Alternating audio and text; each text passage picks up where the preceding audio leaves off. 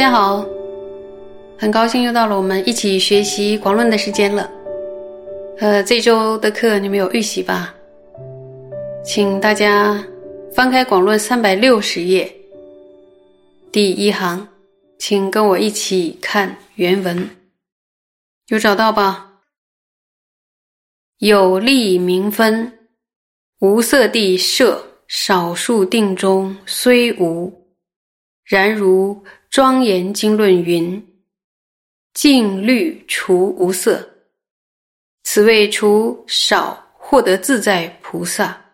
余诸菩萨皆依净律地设正定，引发功德，故说明显殊胜，无有过失。”这段是在说什么呢？是说。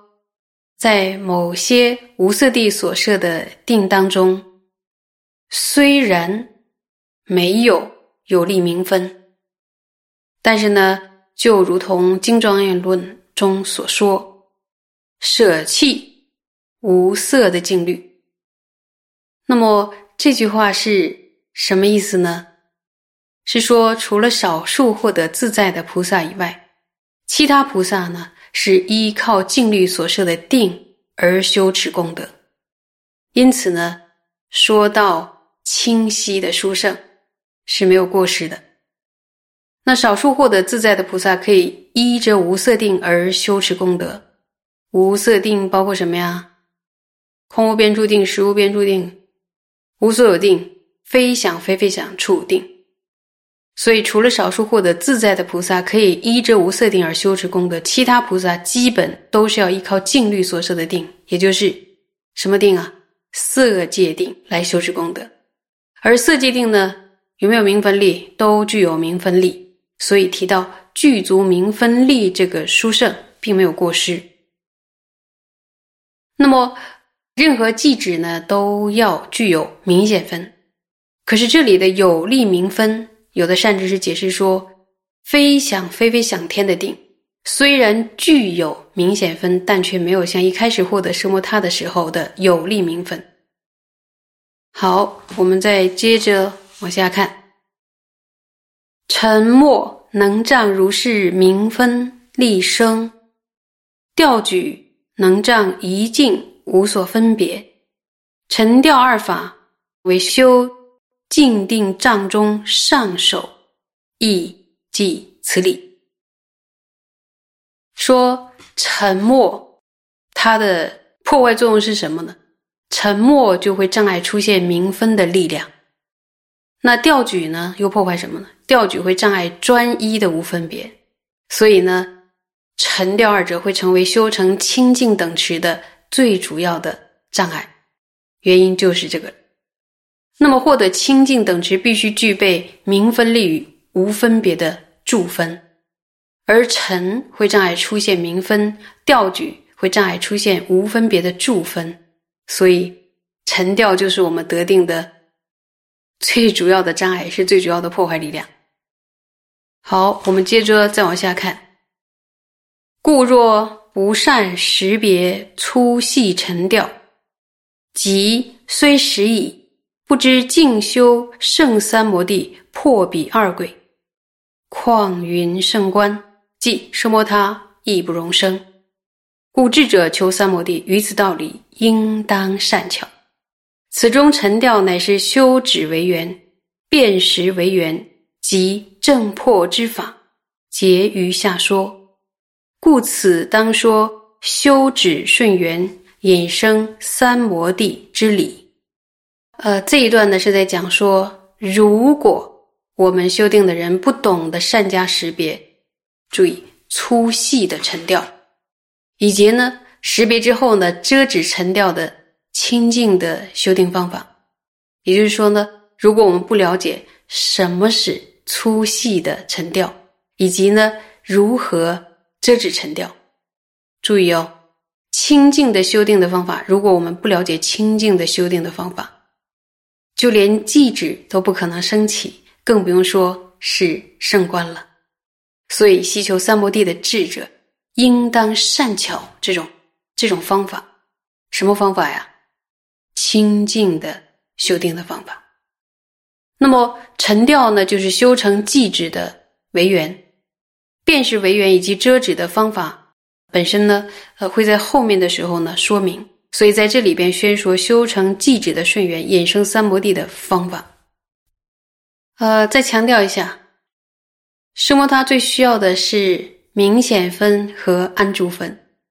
所以呢，修奢摩他最大的障碍就是沉默和调举。然后，如果不了解什么是沉默，什么是调举的话，或者已经了解了，却不知道如何对治。如果是这样的话，大家可以想想，寂止能不能升起呢？寂止是无法升起的。如果寂止都无法升起的话，能升起圣观吗？圣观更不要说了，升不起来。那问大家一个问题：在修学奢摩他之前，需要先了解。什么是奢摩他的阻碍吗？需要的。那什么会障碍升起奢摩他呢？最主要的是两个，对吧？沉默和调举。所以我们应该先认清什么是沉，什么是调，乃至呢，先认清粗细沉调之间的差异性。认清之后做什么呀？对峙。如果不这么做呢？其实就连内外道共通的奢摩他也是无法升起的，更不要说不共的比波舍那。因此呢，善知识就跟我们说，真心希求奢摩他的智者，就应该呢先做什么呀？先听闻教典，然后去探究在教典里边呃所宣说的内涵。呃，由于呢有关奢摩他的唯缘沉调以及对治沉调的方法，我们以后呢都会详细的介绍。所以呢，在此呢就先说明承办奢摩他的顺缘以及如何引生三摩地的道理。然后接着呢，我们就再往下看。有找到行吧？此中三摩地者，为心专注所缘之分，复须与所缘相续而住。此须二种。一于根本所缘，令心不散方便；即于已散未散、将散不散，如实了之。初即正念，次是正知。说这里的三摩地呢，是指注意哦，是指内心专一安住于所缘的那一分。那一部分，这里边提到了安住，到底要安住多久啊？绝对不仅仅是暂时安住一下而已，而是必须能持续的安住于所缘。想要持续的安住于所缘，需要什么条件呢？需要两个条件。第一呢，是指内心不从根本所缘上散逸的方法；第二呢，是如实了知。注意，如实了知是否散逸，或者说是否将要散逸。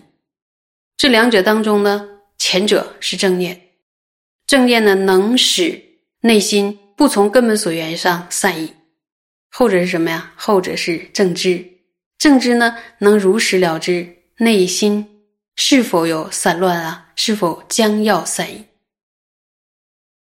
甚至是说呢。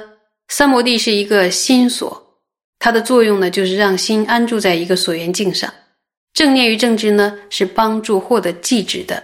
注意两个顺缘，正念使内心不会散乱，然后安住于所缘境上。正知呢，大家想想，正知呢，又可以再细分一下呢，就会可以分说，有一种预警系统的，还有一种就是发生之后才知道的。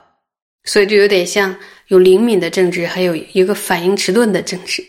反应迟钝的政治呢，就是散乱产生之后才知道的政治，甚至有的时候很长时间才知道，它反应有点慢。那么那个很灵敏的政治呢，是散乱还没发生的时候，他就知道了，就是说它具有警告作用，有点像我们的那个预警系统。而且这个预警系统在正常运作，比如说那个预警系统告诉我们前方哎可能会发生危险啊，哪里有危险？这种正直呢，就是训练很久了之后，它已经变成很灵敏的。在那个散乱发生的之前，沉默发生的之前，政治就会知道。再总结一下，说所谓的三摩地呢，就是指心面对所缘的时候呢，什么呀？保持专注的一种状态，而且要尽量的什么呀？拉长我们的心安住在所缘上的这个时间，就是心安住在所缘的时间，一点一点的训练，然后变得拉长。所以，想要达到这个目标呢，必须借助两种力量。你们回答哪两种啊？正念、正知。那么，正念是做什么的呢？就是让心专注在最初设定的所缘境上，避免散乱。比如说，呃，我们安住在佛像上，那我们就确定好了，我们这个正念就是要安住在佛像上。那么正知呢，就是观察自心在对于所缘境时是否产生散乱，就他会看一看，看一看，观察一下，哎，我是否安住在佛像上？我是否专注在佛像上？所以，其中这两个呢，以正念为主，正知是扮演着什么一种帮忙的角色。然后，但是这两者能分开吗？是不能分开的，他们必须相互配合，然后才能达到最好的效果，就是能够达到我们想要修成的那个圣摩塔。所以，正知和正念呢，是我们此生和近未来际一定要交到的两个心灵的挚友，有。这两个朋友帮忙的话呢，而且我们越走越近，越走越近。尤其是那个具有预警系统的那个正知，就是在很远的地方，他的他的慧力好像很强的，很远的地方就看到哦，那个散乱或者沉默的风暴要来了，要淹没，这个马上就要开始防范。所以呢，一旦我们从很远的地方开始防范散乱和昏沉的话，就会把它越折越远，越折越远。有一天呢，它就彻底不见。所以大家好好的学。